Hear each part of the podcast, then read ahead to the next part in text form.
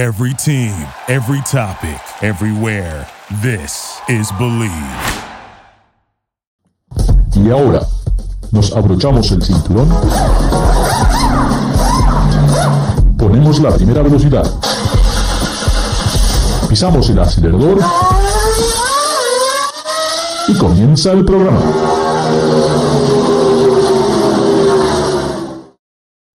¿Qué tal amigos? Ricardo, su servidor. Estamos en Garage Latino como lo hacemos todas las semanas. Recuerden, aquí no hablamos de fútbol, no, no hablamos de béisbol, solamente con todo lo que tiene que ver con este apasionante mundo sobre ruedas.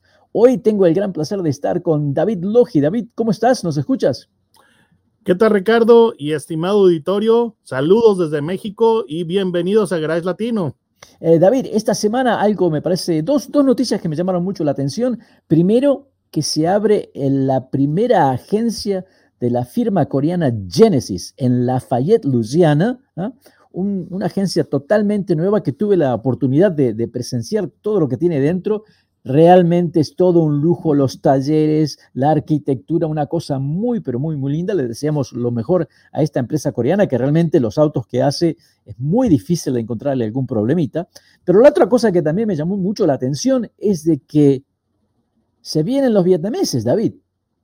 Bueno, la, eh, lo que es la empresa, ¿quién fuera a pensarlo? Que Binfast eh, o que Vietnam iba a producir automóviles, ya lo hemos tratado anteriormente en Garage Latino. Entonces, eh, lo interesante es que esta empresa está consolidando sus planes en América porque habíamos hablado de que, bueno, es que Vietnam jamás ha sido conocido como un fabricante de automóviles, entonces, no sé, posiblemente eh, escucharon nuestros comentarios y dijeron, vamos a poner una fábrica en América. Sí. Entonces, ya se fue, ya se anunció la primera planta de fabricación de Binfast en, en los Estados Unidos, para ser exactos una inversión que estamos hablando de entre 2 y 4 billones de dólares, donde los automóviles van a ser los Binfast eléctricos eh, una fábrica en el estado de, Carolina del Norte. Me sorprende, pensé que iban a ir a Carolina del Sur, pero toda esa zona realmente hay mucha fabricación. Es una zona muy, eh, te diría que esos estados han estado trabajando con muchos fabricantes para que se, se, se muevan ahí. Así que tienen ya la infraestructura, los caminos, y me parece muy bueno, estarán muy cerca de la planta de BMW además de otras plantas de Freightliner, de ejes, pero algo que me parece muy, muy interesante. Y David, ya que estamos hablando de, de autos coreanos, de autos eh, asiáticos, eh, hemos tenido la oportunidad de probar un auto familiar que realmente no encuentro, no encuentro qué, cómo quejarme de él. Me pareció muy, muy bueno porque además tiene la, la opción de que lo puedes adquirir con el motor de gasolina o si no también como un carro híbrido enchufable, algo que me parece totalmente la mejor combinación de hoy. Me refiero al Kia Sorrento. Sí, y además de las versiones con motorización a gasolina e híbridos eh, enchufables o plug-in, hay híbrido, o sea, tienen todas las bases cubiertas aparentemente. Sí, me gusta mucho el estilo, ¿eh? te digo que lo, la gente eh, de Kia está haciendo un trabajo excelente a través de toda la gama, mantienen esa trompa, ese, ese cofre, ese La capó, nariz de tigre. Esa nariz que tienen ahí que me parece que, que, es muy, muy bueno. Pero el vehículo no se ve tan grande y realmente con tres filas de asiento eh, es bastante grande para una familia. No creo que tendrían problema en trasladarse. Me pareció bastante ágil, pero lo que me gusta es el estilo de esta Kia. Realmente me entra mucho, mucho por el ojo. Mira, um, a mí lo que me agrada de, Kia es que su diseño es, eh, pues yo podría calificarlo de más juvenil, porque está en el, en el uh, universo de, de, estas marcas coreanas, también está su prima, que es Hyundai.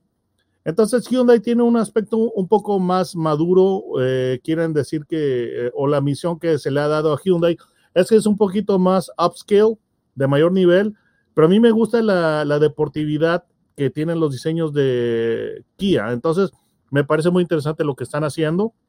Ahora, un detalle que es muy atractivo de la Kia Sorento es el precio, sí. porque te están ofreciendo un vehículo eh, muy competente, muy bien, muy bien equipado.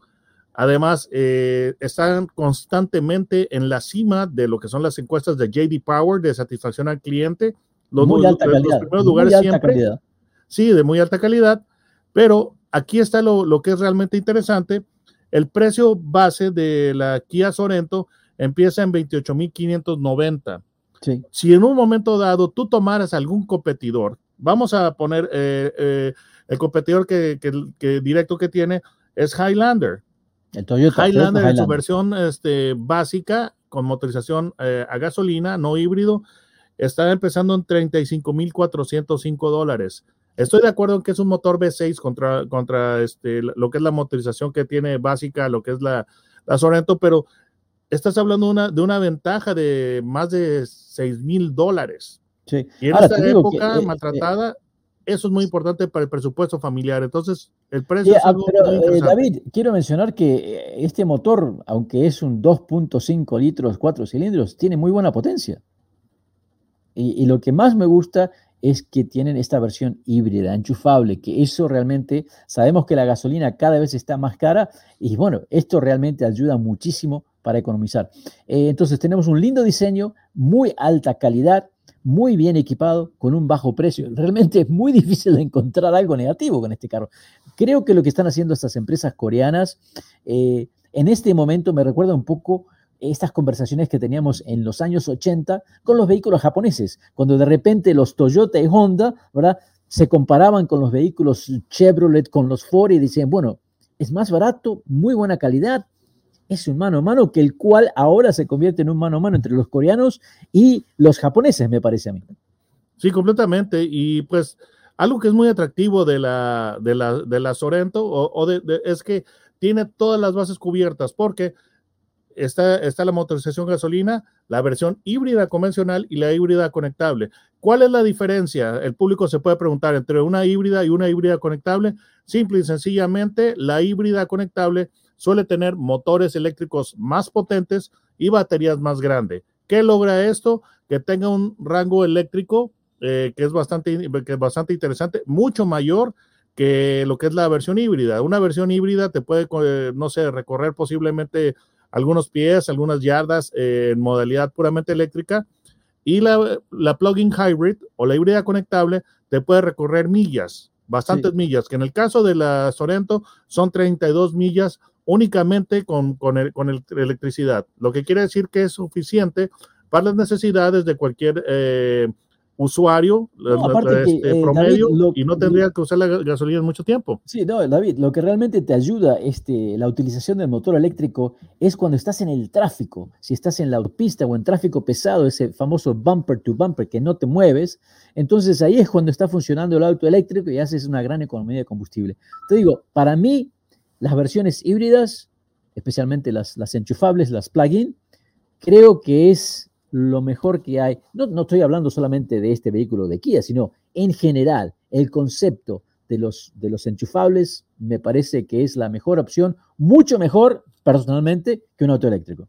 Yo en lo personal, en este momento tengo a prueba la Lincoln Aviator, el Corsair, Corsair Plug-in Hybrid, y es muy interesante porque el, el rango puramente eléctrico que tiene es, es, suficiente para las necesidades del, del, conductor promedio. Entonces, tú podrías utilizarla solamente con batería y no tendrías que parar, detenerte en una gasolinera a cargar en mucho tiempo, en semanas o inclusive meses. Sí, eh, te digo que es muy linda camioneta, ¿eh? Es, eh, me gusta mucho el interior, eh, especialmente cuando son con interiores azules y blancos, me llama mucho la atención, pero ya estamos hablando de un diseño totalmente diferente, eh, se siente que es un premium, se siente que es un auto de lujo, eh, muy suave, muy, muy suave, la textura de todos los materiales, muy linda la Lincoln Corsair, tengo que, que decir, eh, y creo que es a otro nivel, un nivel diferente a, a la Kia en la cual que estamos hablando. Eh, la Kia híbrida, la enchufable, ya está. Tiene tres filas casi... de asientos. ¿Perdón? Tiene tres filas de, de asientos, entonces de asientos. es un vehículo más grande. Sí, es un vehículo, un vehículo más grande, más, más, me parece más apropiado para una familia porque esos eh, asientos traseros se pueden plegar, las dos filas de asientos se pueden plegar, o sea que te queda mucho espacio para poder mover un montón de cosas y en la casa siempre necesitas ir a buscar un pedazo de madera, un par de ladrillos, algo para, para lo que haces los fines de semana. Que, así que, demos, que tenemos que dar crédito. Eh, quiero mencionar que la híbrida eh, cuesta un poquito más. ¿eh? La híbrida comienza en los 33 mil dólares y la versión enchufable está en los 36, que la pondría así y todo todavía más baja que la versión híbrida del Toyota Highlander. Sí, y con la diferencia de que la Highlander no es plug-in hybrid, es decir, que tiene, tiene, no tiene tanto rango puramente eléctrico, son, no sé, pies, de, este, algunos pies, mientras que eh, una plug-in hybrid tiene millas de rango completamente eléctrico, es decir, sin usar gasolina. Ahora, esa tercera fila de asientos que tenemos atrás, me parece que es realmente para chicos, ¿eh? Adultos yo no creo que puedan entrar ahí.